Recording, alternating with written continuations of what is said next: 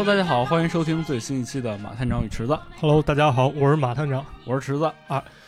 那个今天跟大家聊点儿跟童年回忆有关的话题嗯，啊，童年回忆再解读，你们怎么还不讲灵异啊？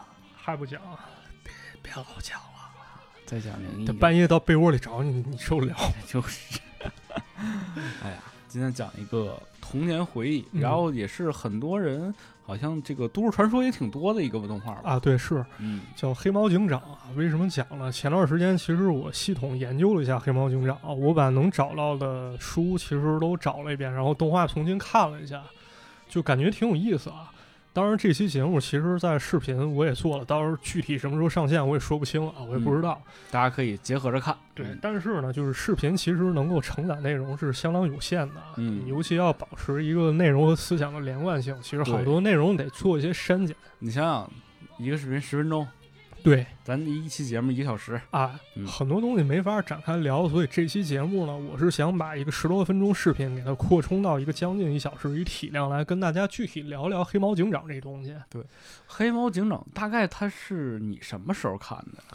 我没印象了，反正就一直好像伴随着小时候成长，就幼儿园那阶段其实就开始看、嗯你看的是动画片吗？动画片儿，啊，但好像他也有自己的漫画书吧？呃，有漫画书，有。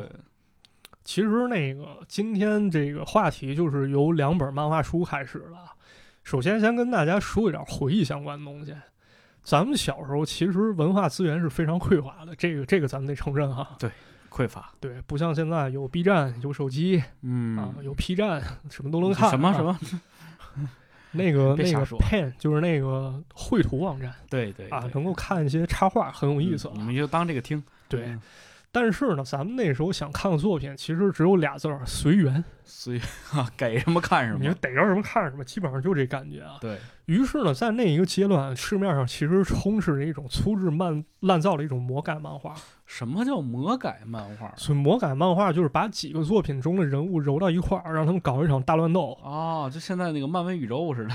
呃，比那个稍微低级一点儿，就尤其是说漫画，其实我觉得都有点抬举，它可能最多像点画书小人书。啊，它也不管版权什么的，不管有没有版权，它就随便画，画面粗制滥造，然后情节也很扯淡啊。比如呢？比如像什么葫芦娃勇斗变形金刚，什么玩意儿？奥特曼大战孙悟空，哎呀呵，不是你看过？你没看过？我真没看过，真没。看过？你这看的太野我了。看那时候经常有，就尤其书摊、书报亭，有时候他就卖啊三、三块钱、三块五一本那种。那我说说明我们家庭啊，就对我这个教育还是挺重视的，给我看都是正版书。啊，我们看那都盗版，不过它也有书号，也是正经出版物，只能说那时候版权意识比较薄弱，它会出这种东西，嗯那听起来挺有意思的。很有意思。然后尤其我还淘到了两本这样的出版物这，啥书？这两本内容完全不一样，画风也不一样，但名字都是一个叫《黑猫警长大战外星人》。啊，你听这名儿是不是就有点扯了？那是咱先一套一套说啊。首先，第一套《黑猫警长大战外星人》，它是一九九二年出的，中国广播电视出版社发行，一共六册。嚯，而且它这个体量还是比较大的。它的故事先是从一个悬案开场，它是讲有一个叫黄牛村的地方发生一起悬案，好多嗯牛一夜之间全死了。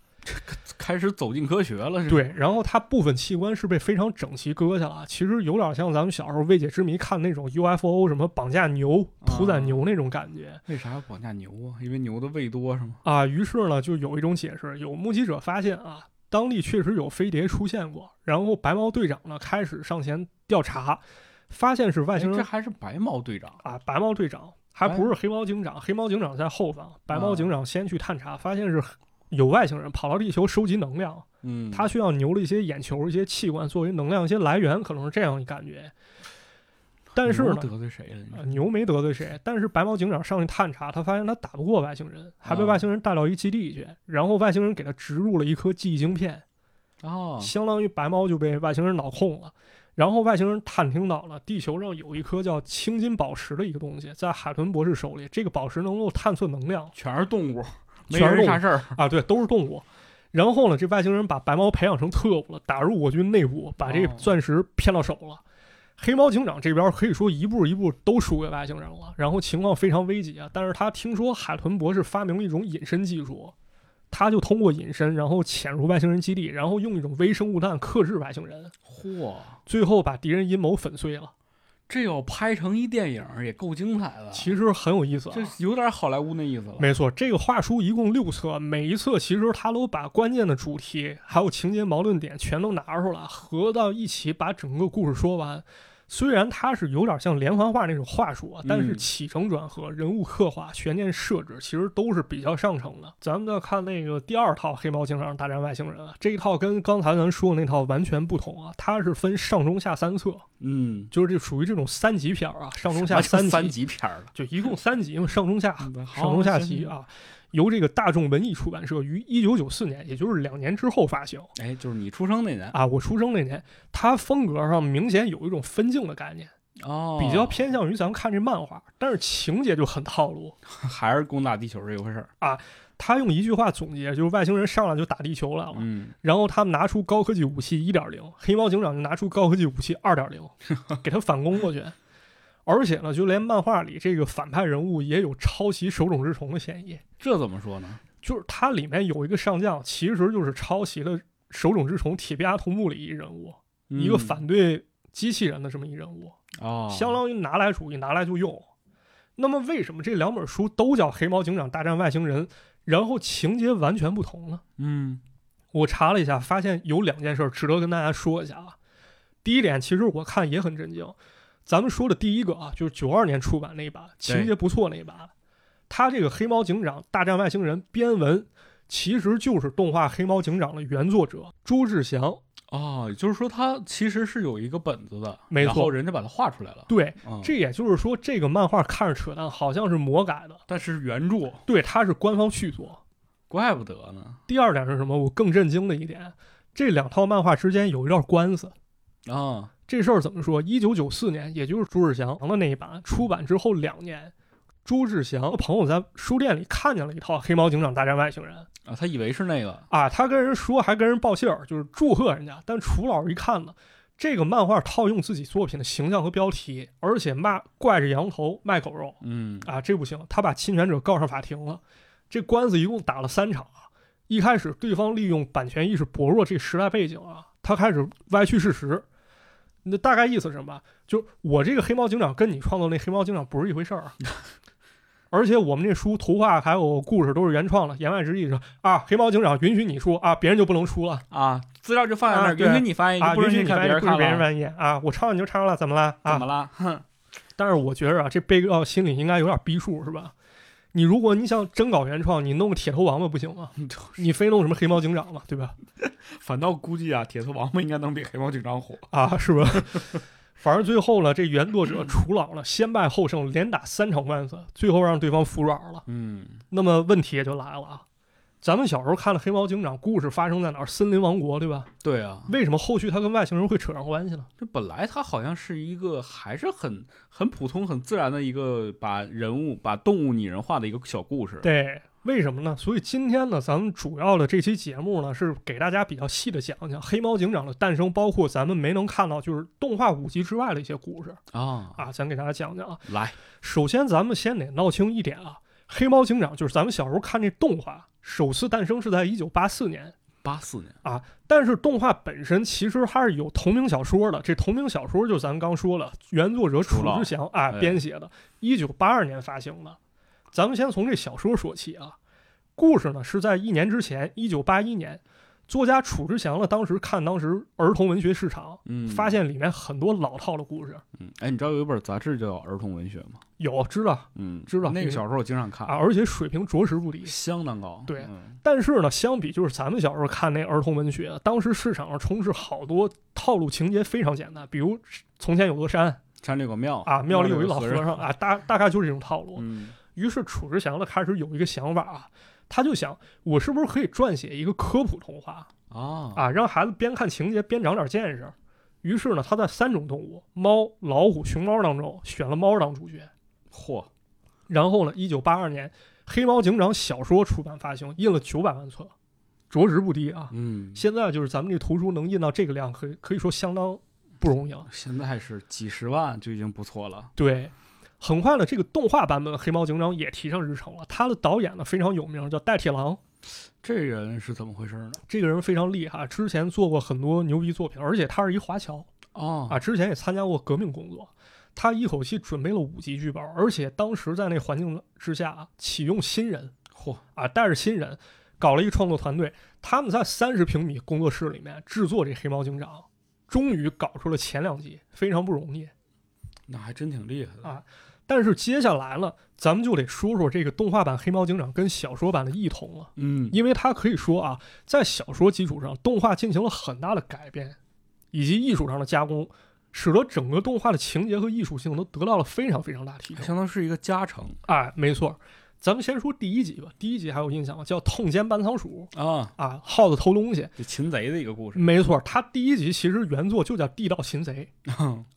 这个小说咱刚说了，它定位是科学童话，对对吧？所以说它这个故事方面，在小说当中刻画非常简单通俗啊。它主线是啥？就是黑猫警长呢，在电视上查阅《森林日报》，在电视上看报纸，其实当时是一个非常新潮的事情。电视上看报纸，就听起来好像有点儿，还是有点像那个咱现在电子阅读的感觉，没错，嗯但是想想在那个年头，就八十年代，我不知道有多少朋友啊，那时候家里已经有了电视那啊，反正那时候你能在电视上看见报纸，那可能在当时是一个不能想的事儿啊。黑猫警长呢，在电视上看看《森林日报》，发现有玉米失窃，于是呢，他们就开始锁定这个盗贼很有可能是班仓鼠。于是呢，他们跑到班班仓鼠这老窝去搜集证据。不过呢，这老鼠它体型小啊，对吧？藏身洞口很窄，没法嗯实施抓捕。是黑猫警长呢，就吃下一种白色小药片儿，吃完之后身体就变小了，然后在洞中打的班仓鼠措手不及。等会儿，我听到了一丝熟悉的味道，白色小药片儿然后变小了。啊，柯南吗？这不是？没错，嘟嘟嘟嘟嘟嘟嘟嘟嘟嘟嘟嘟嘟嘟嘟嘟嘟 啊！啊班仓鼠就是你，赶快承认吧！啊，那你又有什么证据 新奇之外，一直梦一道啊？对对对，就这感觉。其实通过咱们刚才那比较戏谑描述啊，可以看出这个原版小说当中其实强调是一种空想或者说科幻的元素。哎，是啊，强调用科技力量打败敌人，这是故事强调主题。但是在动画当中，可以说是截然相反的一种表现重点。嗯，首先怎么说，这故事丰富程度被大大强大了。首先一开始啊，这个故事先区分了一下善恶，哦，不知道大家还有没有印象啊？动画里面谁先发现的班仓鼠？谁呀、它是一种叫渠鲸的动物，记住吗？就是长得跟老鼠似的，就是那个嘴上有特别多触手那个。呃，而且戴一眼镜儿，是是是，他啊。眼神不好，对，眼神不好，有点像那个鼹鼠似的。对对，对，嗯，就这种动物其实真实存在了啊，它视力确实不好，而且以蚯蚓等虫子为食。它就是在地下啊。就经常挖洞。啊，所以动画里面这渠鲸一上场，它是教孩子本领，带着一堆小孩儿，他去挖虫子，然后在这个过程中发现班仓鼠开始偷窃了。我有点想起来了啊嗯一些从事农业工作人认为呢，就这渠鲸这种动物，它不会糟践粮食，它会除虫，属于有益的动物。是的，但是班仓鼠就不一样，它偷东西搬仓嘛，啊，搬仓。所以故事当中呢，花费了很大篇幅刻画班仓鼠的特点，它非常贪婪、残忍，而且罪恶。嗯，其实有点像咱们现在印象中的黑帮啊。这班仓鼠偷窃之后呢，这渠鲸开始报警，结果呢，班仓鼠还多了一些对抗的戏份，他把这个取景给绑架了，当做人质，然后公然挑衅警方。这些情节小说里都没有，哎呦，这有点大胆啊，对，非常大胆。而且这故事高潮其实也出现在《地道擒贼》当中，跟小说描绘也不一不一样。咱刚说了，小说当中其实很平铺直叙，黑猫警长吃完药片儿变小之后，把班仓鼠抓了，完事儿了。对，但动画中，咱想象一下啊，咱回忆一下，黑猫警长在抓鼠老鼠的时候，遭遇老鼠暗算，有印象吗？天上掉下来一个大铁笼子，半圆形的，哦，对对对，给给黑猫警长抓住了，对，，黑猫、白猫、黄猫全给抓住了。嗯然后就在这个时候啊，这画面张力一下开始变得非常强。嗯，黑猫警长用两只手抓住铁笼，一下给它掰开。哦，你还记得那动画画面吗我？记得，就非常强，情节一下开始扭转。就那一瞬间你就觉得那个黑猫警长特别厉害，对嗯，对，非常厉害，很勇敢，然后带领手下开始打这个老鼠。开始打击犯罪了，哎而且就是现在，如果你再看一遍的话，你会觉得那段群斗有一种暴力美学的感觉。啊，尤其如果你喜欢这个张彻或者喜欢看邵氏电影，嗯，你会感觉非常有那种感觉，表现力极强是。哎，艺术方面可以说是上乘。而且我记得那个黑猫警长当时那个表情和他那个身体的那个夸，就也有点变形的那种夸张程度，是吧？对，这艺术性可以说非常非常厉害。最后呢，这班仓鼠被缉拿归案啊，但是有一个漏网之鱼，黑猫警长一枪棒打掉他耳朵，哎一只耳哎，一只耳的故事相当于为后续埋下伏笔啊，贯穿整个动画故事的始终。是，但是这个形象其实在前期小说中并没有出现，嗯，也可以说是这个在编剧方面得到了一个很大提升啊。他树立了一个典型一个反派。那么咱再看第二集，第二集叫什么？空中擒敌。嗯，这个改动就更大了。咱还是先说原著，原作当中这一集叫《神秘的档案室》。这故事讲的是猴子丢了铁钉，然后黑猫警长呢通过档案室中的最新电脑查到嫌疑犯是一种吃铁鸟，吃铁鸟啊，这个鸟的胃里有盐酸，偶尔会吃一些含铁的小物件啊啊，它能给消化了。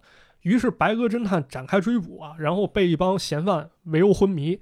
黑猫警长呢实施抢救，嗯，他本来想输自己的血，但是发现了这个不同种动物之间是 输不了啊。嗯对，其实主题是什么？一告诉你这个最新电脑很厉害对，啊，第二告诉你一些动物知识，嗯，第三呢告诉你输血不能乱输哎，对啊。其实还是有一些科普科普里，面。嗯，但是呢，把这个换做动画里面截然不同，这个吃铁鸟根本就没出现。啊群居吃天鸟被替换成谁？一只耳的一大哥，啊，对，记住吗？一只耳过去搬救兵，说啊谁呀啊原来是大哥啊！嗯，一看石猴鹰，这故事前半段石猴鹰登场之后，非常非常恐怖，就特别昏暗，对场景，尤其在雨夜出现，整个画面是一种非常阴暗的色调。这石猴鹰它穿一外套，你看不清它真实面目是什么。然后呢，它就会在雨夜掀翻房子，把那小动物小孩抓走，对，吃猴子啊，而且把那猴子他都给吃了，对，直接吃，非常恐怖当时特吓人，啊！而且他制造这种压迫感，通过一个手法怎么表现的？这孩子被抓走走，家长一点反抗能力都没有。嗯，非常恐怖，一种特别压倒性的无助啊！对，而且呢，这石猴鹰力量过于强大啊！这个白鸽侦探过去不是前去调查了吗？他根本就打不过石猴鹰，他拿枪打石猴鹰根本没用。嗯，然后石猴鹰一下给他甩翻到地下，白鸽侦探被打昏了。最后是怎么着？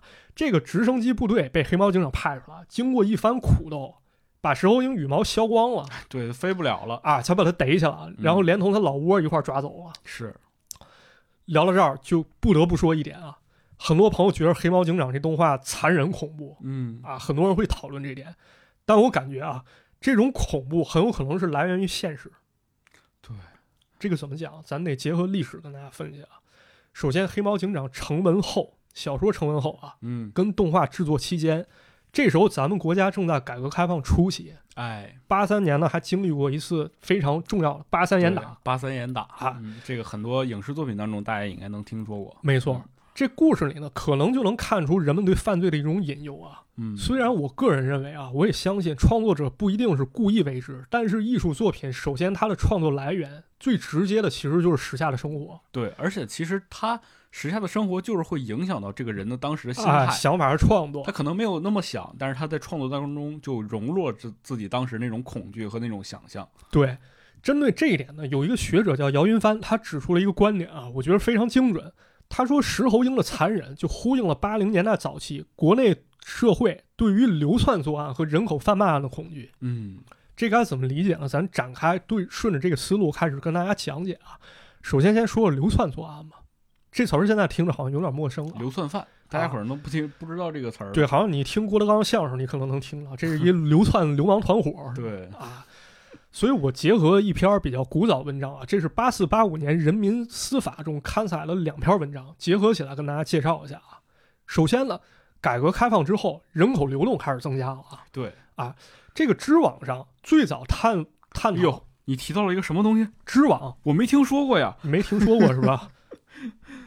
这很重要啊！这知网这个，呃，说给某些同行是听啊。对，这个知网可以去看一看啊，找一些文献很有用啊。翟天临，你睡觉了吗？啊，这个知网啊，这个知网上面有这个关于流窜犯罪的研究啊。嗯，最早呢就始于一九八四年，刚好就是《黑猫警长》动画播出的这一年啊。是，这一年呢，天津市高级人民法院研究室针对流窜作案的特点进行了分析啊，有这么几点我觉得很可怕，单拎出来给大家说一说啊。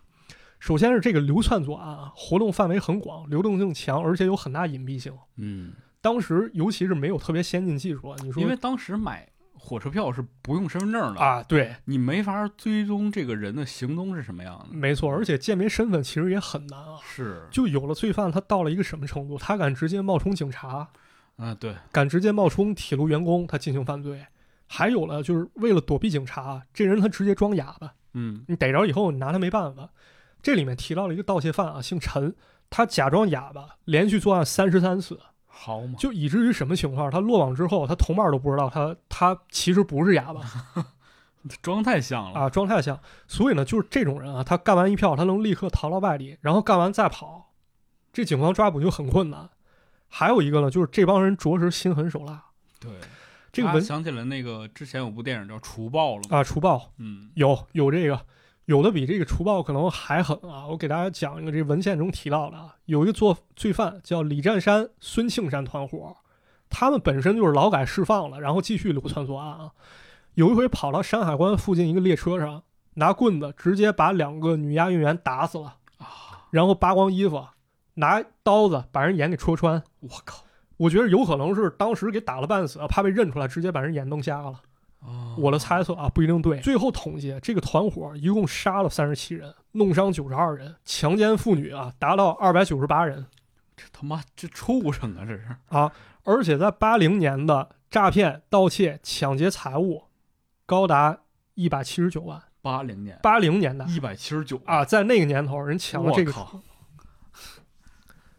还有呢，就是什么呀？咱们之前有很多播客同行都讲过东北二王案啊，哎，其实这也是一个比较典型流窜作案啊，嗯，对对对，啊，一路南下实施犯罪好长时间，啊，这就是当时的一个背景，流窜作案。咱想想也是吧，这个比如伊泽尔吧，伊泽尔他好像一直在一个流窜过程当中，嗯然后不断去找团伙去犯罪对，而且他到处都有朋友嘛，啊。那么接下来呢，咱们要给大家讲的就是人口贩卖案了，因为石猴英他是抓小孩儿的啊啊你说现在这么一想，这个石猴英这个角色确实是像人口人口贩子有这感觉啊。嗯我这儿还查到一个很有意思的一资料啊，网易新闻根据“保卫回家”这个相当于公益组织啊，对，它提供了不完全数据，做了一个统统计啊，儿童失踪数呈现这么一趋势：从八零年代开始逐步增加，九零年达到顶峰，然后才开始逐渐下降。对，这个为什么我印象非常深刻？因为小时候东北啊，我嗯们那边经常就是流传这种说哪哪哪儿有一个团伙啊过来开始拐孩子孩了，偷孩子、啊，对，然后这个家里家长就就就就以前啊，我家就属于是那种从来不接我上下学的，啊，一听说这事儿了，就立马我爹就天天开始盯着我上下学。是嗯那肯定是害怕而且我还怀疑，就是猫脸老太太那都市传说也也有可能就是跟这个有关。嗯，他不是说那猫脸老太太吃孩子吗？对，就为了让小孩早点回家嘛。啊，对，可能有这个。然后咱们说这一段时间为什么会高发呢？嗯有这么一个历史背景啊。一九八零年，咱们国家开始提倡只生一个好。哎，一九八二年了，咱们政治课本都学过啊，计划生育被定为基本国策。是的，那么这个时候呢，就催生了相关的买方市场。有的人重男轻女，就觉得我得养儿防老啊，嗯，将来有孩子照顾。于是呢，拐卖儿童开始高发，有买卖就是杀害嘛。对，不不不，有买卖就有人偷。没错。总之呢，黑猫警长的动画内容相较于小说内容而言，它增加了很多啊，可能我感觉是源于现实犯罪的一些描写，是，而且也在一定程度上能反映时代特点啊。但是这两集动画花了十个月精力拍完了，拍完就被叫停了。这为啥呀？理由啊，听起来很无厘头，说里面打打杀杀不符合传统美学，科学道理也没什么艺术性。谁说站出来？就这么一说辞啊，其实很有十大特色啊。毕竟当时社会风气非常非常保守。在这儿再给大家补充一个发生在八十年代末的一个故事啊。这事儿在一九八七年，美国孩之宝公司找到央视嗯，推销变形金刚动画片儿对，孩之宝。啊，但是央视给拒了啊，说这里面涉及大量战争和打斗场面，不符合我们国情。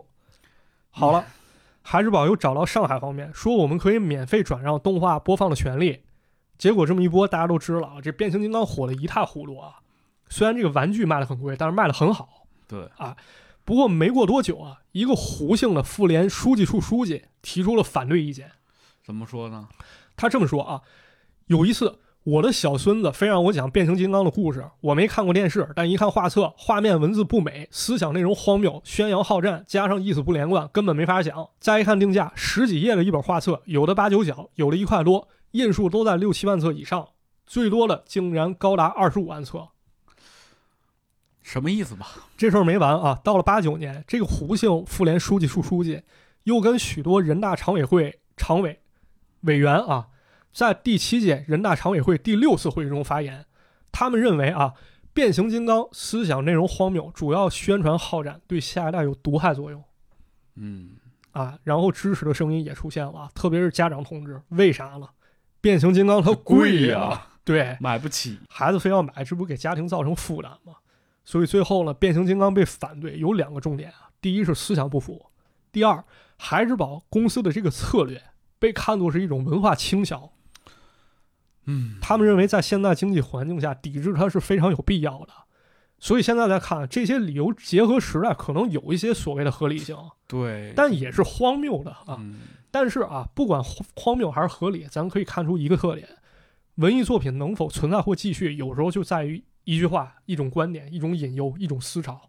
是，咱之前不也聊过这个问题吗？就是说，如果你让真正的所有孩子都看不到这个恶或者这些暴力，那他长大以后会不会就特别的好奇呢？啊，特别的不知道暴力和罪恶是什么样的，以至于去触碰他们呢？对对吧？啊，嗯，我觉得这是一种需要一个辩证的观点去看待的事情。啊所以说，你不能说他们错，但是呢，好像有点过激了。那确实是嗯。但是呢，过了一年半之后，黑猫警长这事儿又有转机了。嗯，有一个电影局领导看了黑猫警长，说：“哎，这拍的不错啊，好，说咱不错也不行，咱给小朋友看看吧。”小朋友试看以后也说好哦，所以到这儿他只是做了两集，他还没有播出呢。啊，对，先给小朋友试看，然后黑猫警长又加紧制作了后三集嗯啊，所以一共加起来五集。咱现在开始给大家说这后三集内容。嗯首先第三集呢叫做“吃红土的小偷”，对应原作当中的一场激战。这大家不知道有没有印象啊？主要讲的是河马、野猪、大象三种动物，它们不是得吃那红土补充矿物质吗？嗯，补充微量元素，但是他们选择不劳而获啊，偷吃小动物们盖房用的红土。好嘛，最后黑猫警长给他们逮起来了，这里面就出现不同之处了。原作当中是黑猫警长是判决角色，他让河马等人通过劳动改造啊补充损失，但是在动画当中，他好像更有时代特色。这个审判是在法庭上公开审理的，哦，而且合理化了。没错，而且出现一法官猫头鹰，他依照法律对三等会儿者进行我又听到什么猫头鹰法庭，啊这不是蝙蝠侠吗？啊，对，而且人是依照法律对这三种动物进行劳动判决，也就相当于这三个强大的不稳定因素，最后变成强大生产力了，帮小动物盖房作为惩罚嗯啊，有点意思啊。然后紧接着进入第四集啊，这一集可能也是大家一童年阴影，叫《吃丈夫的螳螂》。哎呀，这这估计我不用讲，大家可能也都知道、都知道啊。螳螂把老公吃了，为了补充营养啊这这个确实是怎么说呢？正常的生生物本能嘛。啊！嗯但是动画呢，在原著基础上进行了几点扩充，我觉得很有意思啊。首先是原著方面，跟大家先说一下。呃，原著当中呢，它可能是站在孩子角度去讲这故事啊，它增加了一段心理描写。故事中，黑猫警长看到吃丈夫的螳螂之后，怒不可遏啊，但得知原委之后，感到非常后怕。他心想啊，如果因为自己鲁莽下令将雌螳螂全部消灭，那么后果将不堪设想。对啊、有这么一点很有意思啊，这之后展开再给大家讲啊。动画当中呢，又对两部分进行扩充，现在觉得很有意思。首先，故事开篇啊，黑猫警长联合螳螂对糟践粮食的蝗虫大军展开了激烈的围剿。嗯，螳螂拿着刀子杀蝗虫，黑猫警长直接喷火。你记得有这么一句，这个蝗虫被黑猫警长火焰烧死了。嗯然后黑猫警长说：“哈哈哈他们真的是最好的化肥啊，这这不不太有印象了，这时间太久了。啊！大家感兴趣可以去看一看这一幕，我是印象很深刻啊。还有一个是什么很有意思，就是这个雌雄螳螂它不是求爱嘛，它搞对象嘛，嗯，他追那雌螳螂，这个场面被处理的非常非常浪漫，这尤其很有时代特色。咱们可以观察一下，这螳螂穿着当时很流行的海魂衫啊，喇叭裤，而且他弹弹吉他，你现在说海魂衫，他们都不知道是。都不知道。其实说实话，我都不是特别知道，嗯，这毕竟不是咱那年代东西就是水手服。啊。水手服对不是那那种水手服啊啊，这这，哎呀，确实啊，对不起啊，是那种就是啊，有两种，第一种是就是蓝色蓝白条，啊，一种是红白条。对然，后当时可能很更多有点像那种海军他们会穿那种，有点那种，就是邋遢大王穿那种，啊，对对对，对吧？邋遢大王可能大家也不知道是什么，好嘛，感兴趣查吧，这就不再赘述了啊。而且有个细节很有意思啊，这螳螂跳舞跳得特别像霹雳舞啊，就苏红雷那个，啊。霹雳舞其实这元素在小说中也出现过啊，嗯，但是与之不同啊，我给大家念一念啊，这个是老鼠跳了一个舞步。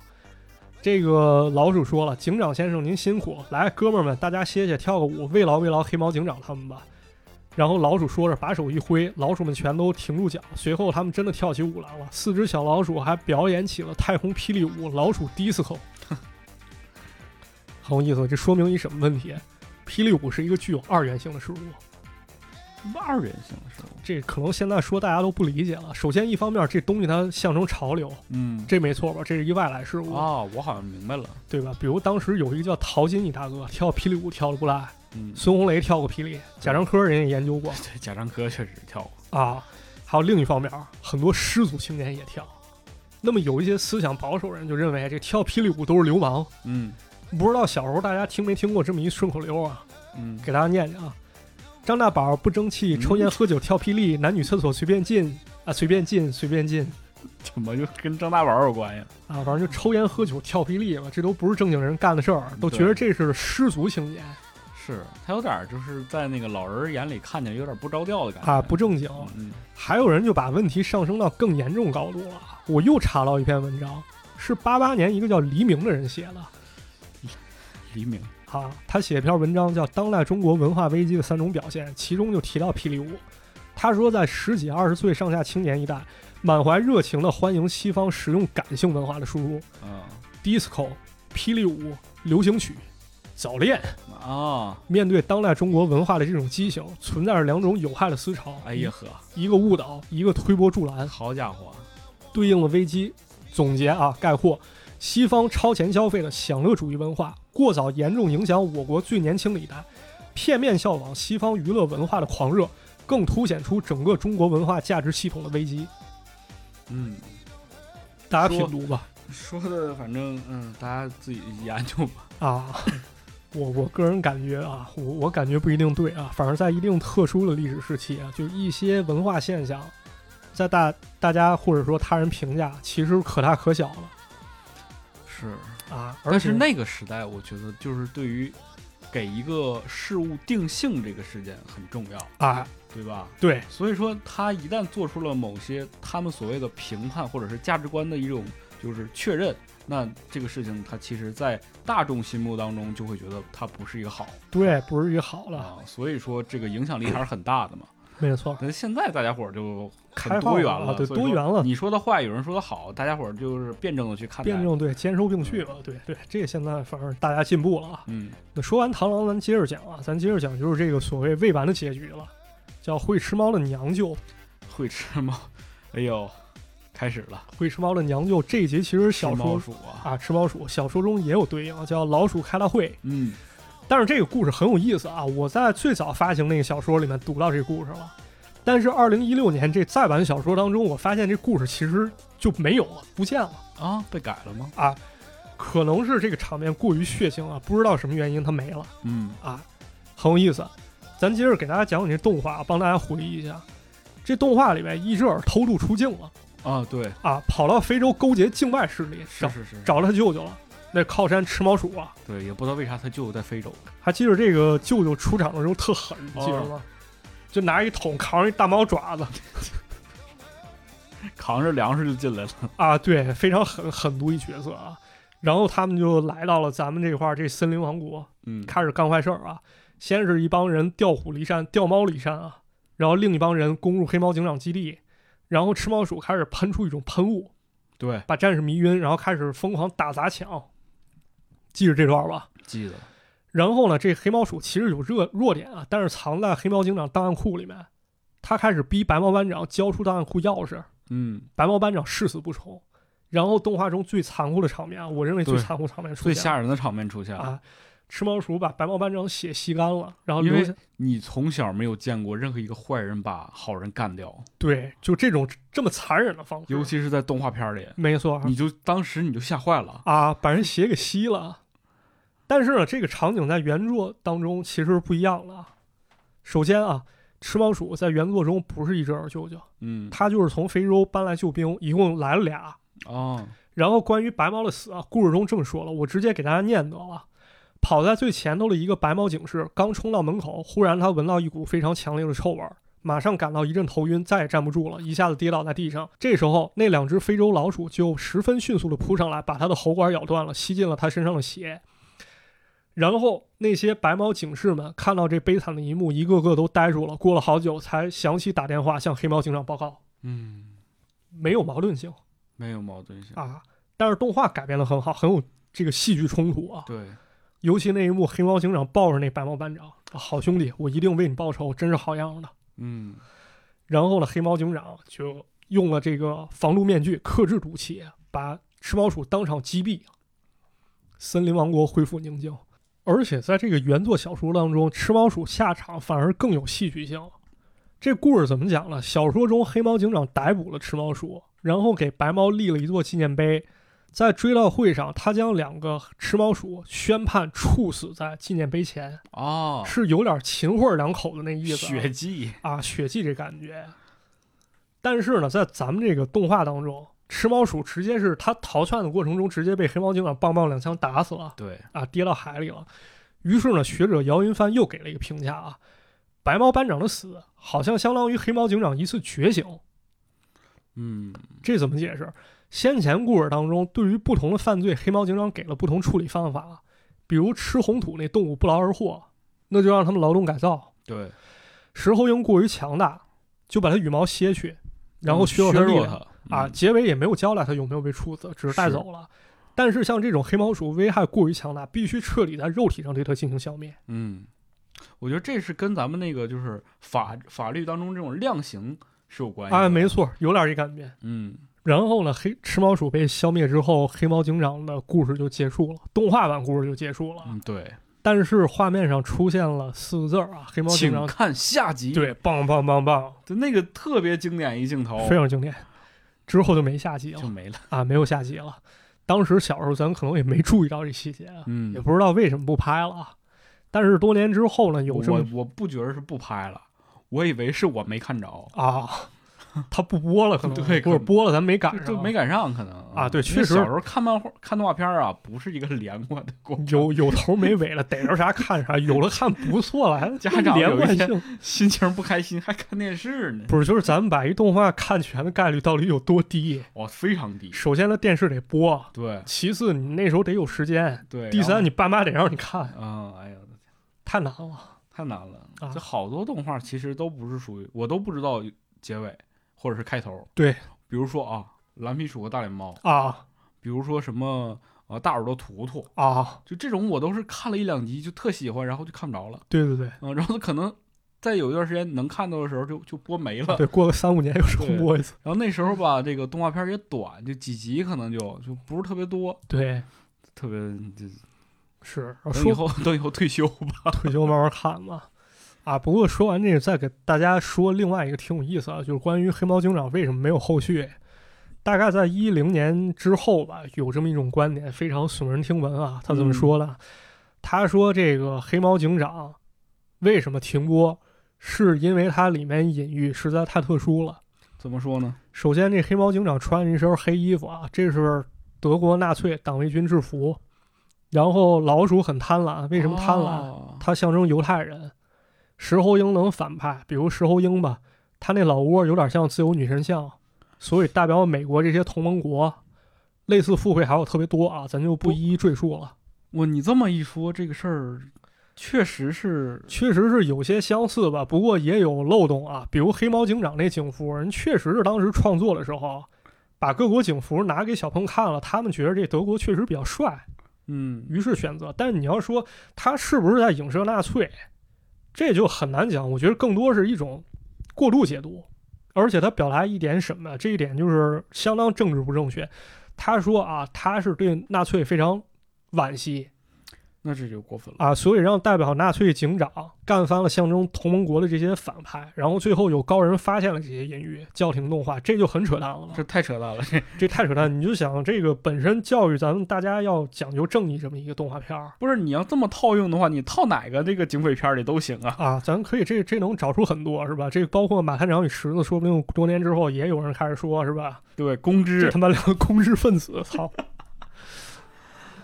是吧？很有意思，这就比较扯淡了，大家一听就行了。嗯关于黑猫警长到底为什么停拍，网上考据版本也很多啊，比如说版权纠纷，嗯有说人才流失，也有说这导演受到打压。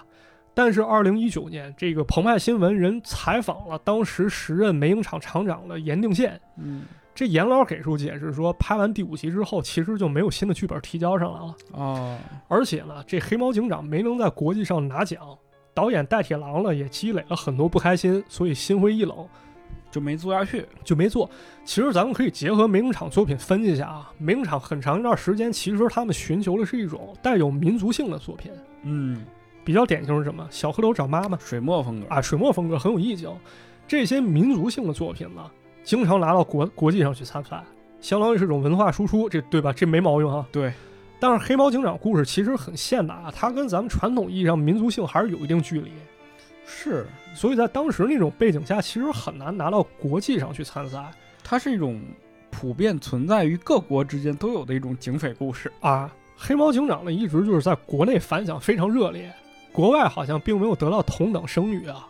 如果我要是戴铁狼的话，我可能也会觉得比较遗憾啊。嗯，但我觉得吧，也也不尽然所有人都会这么想，因为它确实还是一个成很成功的一部动画片儿。对，但是呢，它这个动画在制作过程当中呢，其实能够看出来啊，如果要是从美术角度，它可能对于迪士尼或者说一些西方动画的表现形式有一些借鉴。嗯，我自己觉着啊，可能戴老师也会觉着我拿出了一个不输你们的一作品，但是我没有机会在国际上给你们展示，啊，那这么一说，确实比较遗憾。确实有一种遗憾。确实，他的艺术性可以说做得非常非常好，嗯，在那个年代确实很超前啊。所以在拍到第五集的时候，这时候大铁郎就想过，让伊泽尔干脆被打死好了，咱就把它完结了。最后呢，是一个制片主任叫印西庸，他拦住了戴老，他说把这个请看下集保留下来了，嗯，咱留个悬念得了。最后保留下来了。哦，啊，是这么一回事啊。按照这个梅影厂的说法，但是呢，又有网友说了，说《黑猫警长》这片儿其实有很大问题，这玩意儿政治不正确。啊你看，像那个咱刚说了，吃丈夫的新娘那集对，人家就是这种这种动物的特质。啊，蝗虫也是生物，为什么就能被烧死当肥料嗯，啊？这螳螂吃这个丈夫杀蝗虫，这就好了，你这不是生存权利就被剥夺吗？对，啊，是吧？这不是集权吗？但这个问题呢，明显是咱们长大之后才会产生疑问啊。就那个时候可能对于动物的这种或者是自然环境生态也没有那么了解。对，但是没关系啊，咱们现在用三个角度来辩驳这种说法。首先，第一点啊，咱这么分析，《黑猫警长》当中情节展现依托的是两个方面。首先，一方面故事起因往往是因为动物习性，对，对吧？比如大象要吃红土，它要补充矿物质它本身就吃红土。啊；螳螂吃丈夫，它要补充营养，这是一种本能，嗯，对不对？另一方面，情节推动了，它有时候需要科技，有时候需要黑猫警长档案库，有时候需要秩序，然后维护安宁。是相当推动这情节啊。然后呢，故事当中，比如大象他们吃红土不劳而获，被判处劳动；螳螂吃丈夫出于本能，黑猫警长选择无罪释放啊，然后请科学家研究营养问题。但是呢，在动物本能和秩序方面，必然会出现一种不适应性。嗯在这儿给大家举一个非常典型例子啊，小说当中有一个没有被动画化的故事，叫《错误的决定》。这故事很有意思啊。故事当中有一条蛇吃了一个青蛙，嗯，黑猫警长看了以后特别生气啊，他召集部队把森林里所有蛇都消灭。好嘛，但是执行任务之后，生态出现失衡了，蛇的天敌老鼠多了起来，开始为非作歹。然后警局也被报复，一条巨蟒把警局围困了。刚才咱读的那一段啊，就老鼠跳 disco 舞挑衅那一段，就出自这儿。啊啊所以在不得已情况下，黑猫警长只能把这命令撤销了。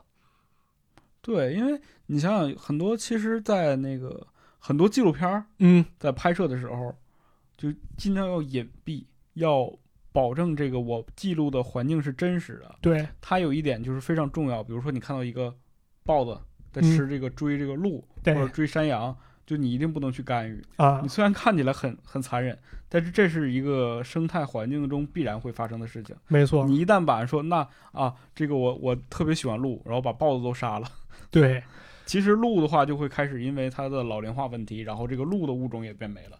是。所以从咱们这个错误的决定这故事可以看出来啊，黑猫警长当中的秩序是相对咱们人而言的。对，举个例子啊，如果有人杀了人那，他肯定是杀人罪，嗯，对吧？？要判处责罚。但是这种秩序如果放到以生存为本能动物身上，就会出现矛盾。比如说这老虎它就是肉食性，它吃了山羊，你是不是该判它犯罪？嗯，是啊，对吧？这矛盾性就出了。那咱们再说第二点啊，这个问题是怎么解决的？其实动画方面做了很好补充啊。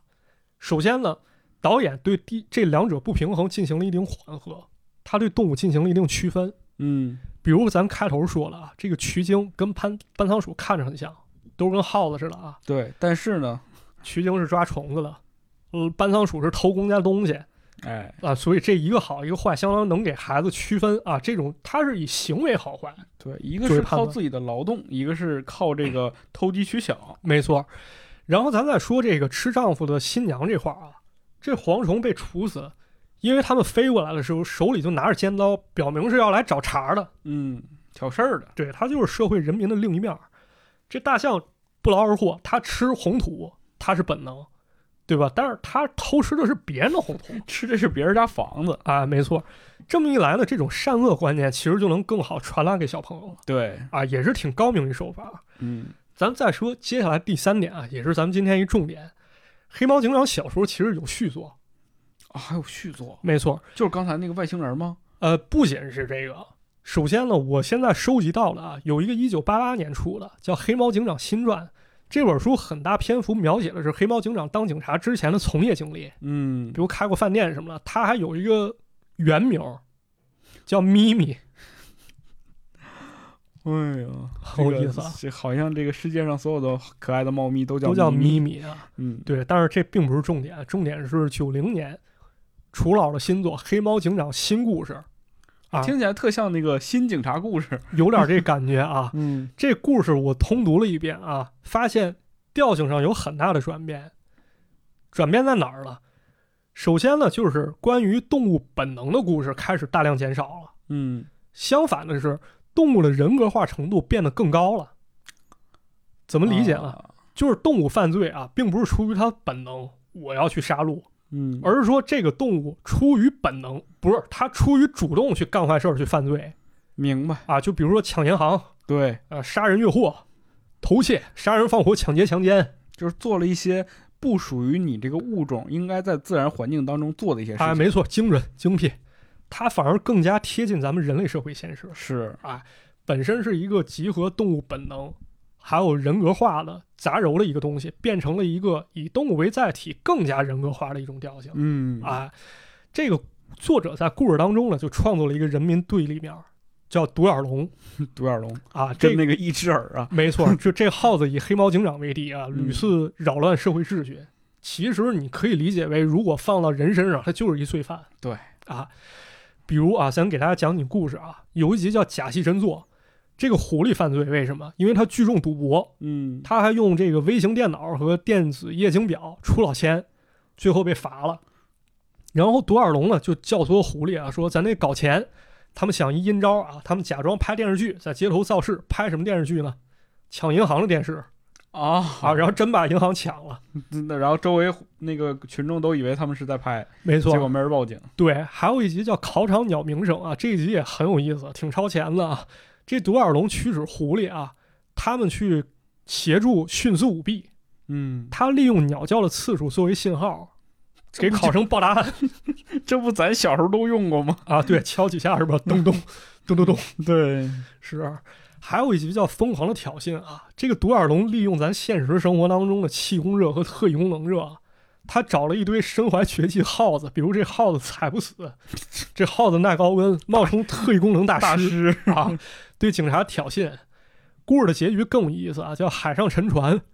这独眼龙呢，带着一帮老鼠玩了一期狸猫换太子，他把黑猫警长蘑菇给调包了，嗯，整了一堆毒蘑菇，然后黑猫警长吃了以后致幻了。哦，然后这老鼠趁着机会啊，偷了好多黄豆，然后放到船舱里，坐着船卷毛跑路。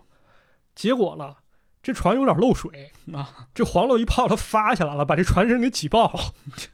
这耗子们只能漂泊海上了，这是大结局。嗯，所以通过这些故事，咱不能看出，所以通过这些故事，咱不难看出，这一阶段的黑猫警长其实已经有了一定的进步。嗯，他可能作者通过一些描绘，他自己也看出了问题啊。对，所以他依托动物知识的这种科学童话，开始向着以动物人格化更高程度的侦破故事开始转变。是的，我觉得你刚才讲这几个故事啊，真的都是一个非常好的呃罪案故事，没错，都可以改编成一些电影视化的作品。啊，很有意思。所以说也能看出来，就是咱们可能小时候看这故事挺有意思，长大认知水平高了，咱提出疑问，但是人作者也在进步对，啊，人可能也看出问题，就是人也不断精进，最可怕的就是比你优秀的人还在。还在进步。对于是呢，就到了一九九二年了啊，改革开放这时候可能已经不断深化啊，人们思想开始更加包容，嗯，开始也更加开放了啊嗯而且呢，八零年代还有这个飞碟热，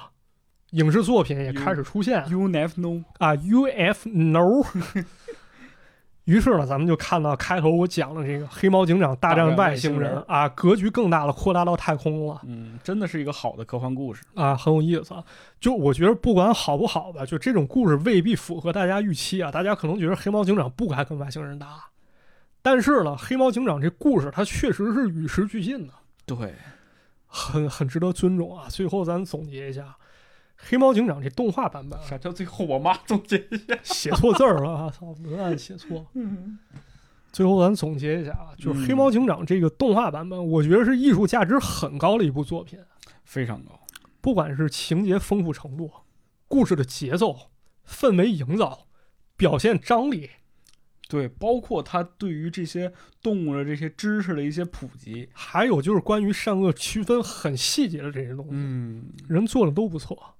而且还有一点值得夸的是，黑猫警长这配音很好听。哦，你这么一说，你刚才讲的时候，我其实都是脑海当中都有画面。你这么一说，我突然间觉得我听到那个声音了。是吧？嗯，他那声音听着很成熟啊，你一听就很有安全感，对，而且很现代。他跟很正义。对他跟很多片儿不一样，他可能要搁别的，黑猫警长可能是一个小孩儿配音，那你看着可能就不太行。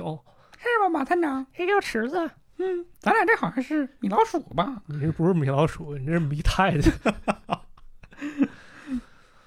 反正就挺好的。小时候看这黑猫警长啊，就是觉得知道什么是正义啊，什么是邪不压正。嗯，嗯，长大之后，咱们思想可能变成熟了，咱们开始学会挑 bug 了。对啊，开始觉得哎这不合理。但是呢，如果看一看作者后续的创作啊，会发现他创作方向其实也在修正，嗯，题材也变得更加现代。我其实有一个观点，就是说我们不应该用我们现在的眼光去过分的去追求那种所谓的合理化，对，尤其是对以前的作品。还有所谓的全面吧，这个问题我是怎么看？就是童年回忆分两类啊，有一类它可能是本身非常浅薄，就是打算把最本真、呃最朴实的一些价值或者思想传达给你，嗯，那这就 OK 了，对吧？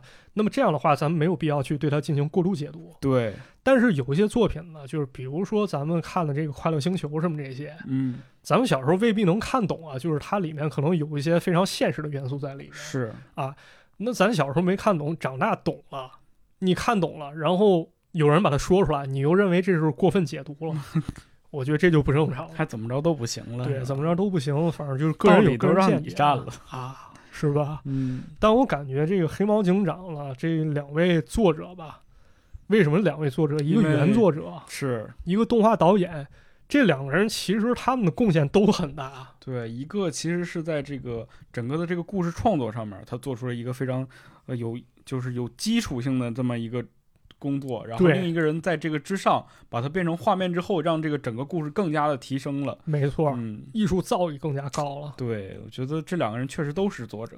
对，最后咱再缅怀一下这两位先驱吧。嗯一五年的时候，原作者楚老与世长辞了。四年之后呢，黑猫警长动画总导演大铁狼先生也溘然长逝了。真的是，呃，咱们看着他们动画，其实也长大了。嗯固然就是黑猫警长，其实它是一个八零年代作品，但咱们小时候其实看的次数还挺多的。对，他总演了，对吧？反正制作这节目的时候，当时其实我想的是找一些比较猎奇的故事，然后比如揭开黑猫警长大战外星人之谜吧。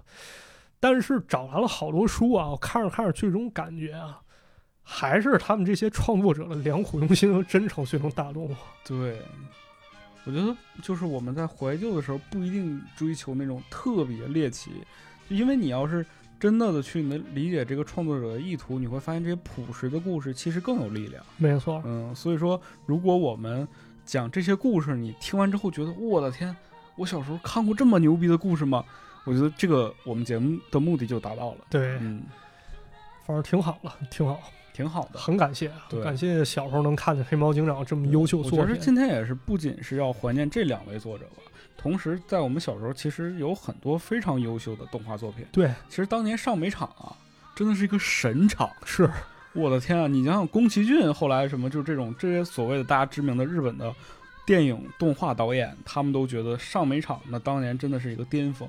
你像小蝌蚪找妈妈，你像大闹天宫，对，还有什么九色鹿、雪孩子天书等等等奇谭等，，哦我的天，太厉害了！所以说，如果大家真的有这种童心，或者是想追求一下以前的这些所谓的这些非常经典的故事是什么样的，那大家伙可以去看看这些经典的作品，你就会有一种新的不一样的体验。对，嗯而且它一点都不带过时，没错，它会随着时间的这种加深，让它变得更能加有价值。是，我就觉得非常有意思一点，非常厉害一点是什么？就是在通俗和艺术当中达到了一种平衡。太厉害了，你要说艺术，它不是追求全，就是纯粹的艺术，你看得懂；嗯，你要说它通俗，你看了以后，你会觉得这东西有说不出来的美感。好的，那其实这期节目到这里也就差不多了。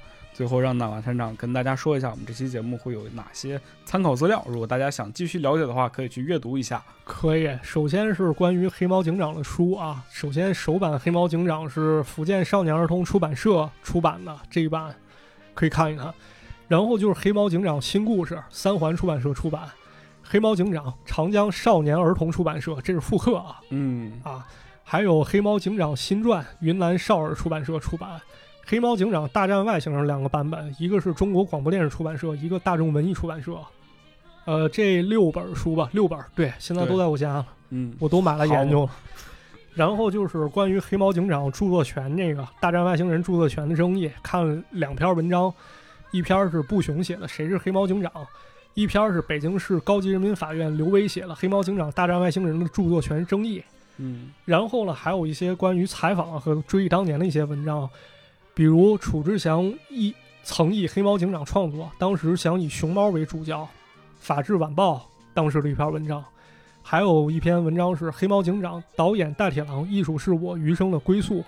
还有一篇就是解读非常好，建议大家去看一看啊。姚云帆写的《黑猫警长与新秩序的表征难题》，这篇文章写的非常深啊，嗯，好多元素你看一遍是看不懂的，建议大家如果感兴趣可以去深度读一下啊。完事儿呢，就是关于咱们八三严打还有这些罪案的一些文章，比如有一篇啊，严厉打击流窜犯罪分子，保障铁路运输安全，铁路运输高级法院政策研究室写的。嗯，还有就是介绍到变形金刚这块儿，南方周末写过一篇卖玩具的广告片《金刚中国变形记》。嚯，这名儿起的挺好。很有意思啊。还有就是说咱们中国文化危机三种表现那个黎明写的这篇文章嗯啊，这差不多这个十来篇文献加书籍吧，这是这回参考资料。嗯，以上就是本期节目的参考资料。哎然后也是非常感谢大家收听这期节目。对我们节目呢会在各大音频平台上线，哎，欢迎大家呢。如果喜欢我们节目的话，一定要点击订阅，订阅，订阅我们的节目。这的这一个小小的动作对我们有很大的帮助。哎，在这里先感谢大家了。谢谢。嗯，那除此之外呢，也希望大家能够多留言、多评论，跟我们互动。如果有兴趣的话呢，也可以加入我们的微信社群，我的微信号是池子五九零一 C H I Z I 五九零一啊，然后添加这个微信号就可以被我拉入我们的社群了。嗯，那这期节目就到这里了，就到这里吧，感谢大家的收听，我们下期节目再见，下期再见，拜拜。拜拜。向你致敬，向你致敬，向你致敬。